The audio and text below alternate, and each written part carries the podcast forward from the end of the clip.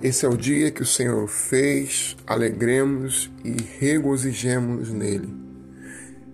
Como é bom poder acordar pela manhã, podermos passar alguns momentos iniciais desse dia, algumas horas, podemos refletir na palavra do Senhor e sermos alimentados por ela. Estamos fazendo isso a partir da Epístola de Paulo aos Colossenses. Estamos começando hoje a ler o capítulo 2, que é o que faço agora.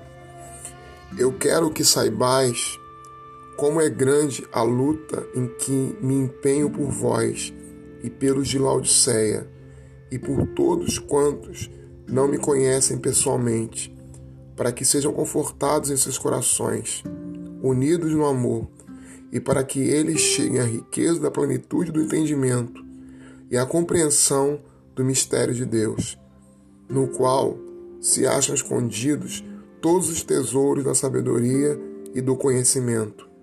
Digo isto para que ninguém vos engane com argumentos capciosos, pois, embora esteja ausente no corpo, no espírito estou convosco, alegrando-me ao ver a vossa boa ordem e a firmeza da vossa fé em Cristo.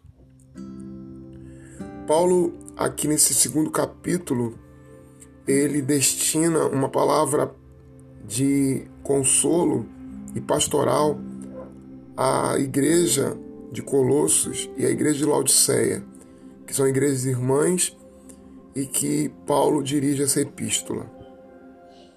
Ele tem uma preocupação, e a preocupação de Paulo é que eles sejam confortados, confortados em seu coração confortados pela graça de Deus. Com esse conforto, serem capazes de, diante das dificuldades, manterem-se completos, manterem-se estáveis, firmes.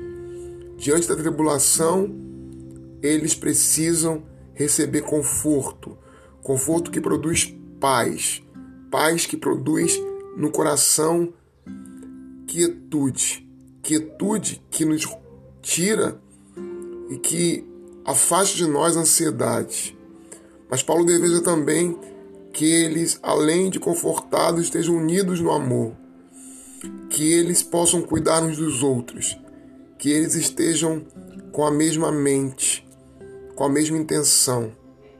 Paulo deseja que eles sejam é, plenos de conhecimento, plenos de entendimento do mistério de Deus. Mistério esse que antes estava oculto e agora foi revelado. Mistério que está no Evangelho, para que não se desviem do Evangelho, para que permaneça, para que permaneçam firmemente no Evangelho, o qual Paulo havia ensinado. Que Deus nos abençoe e que seja assim com cada um de nós.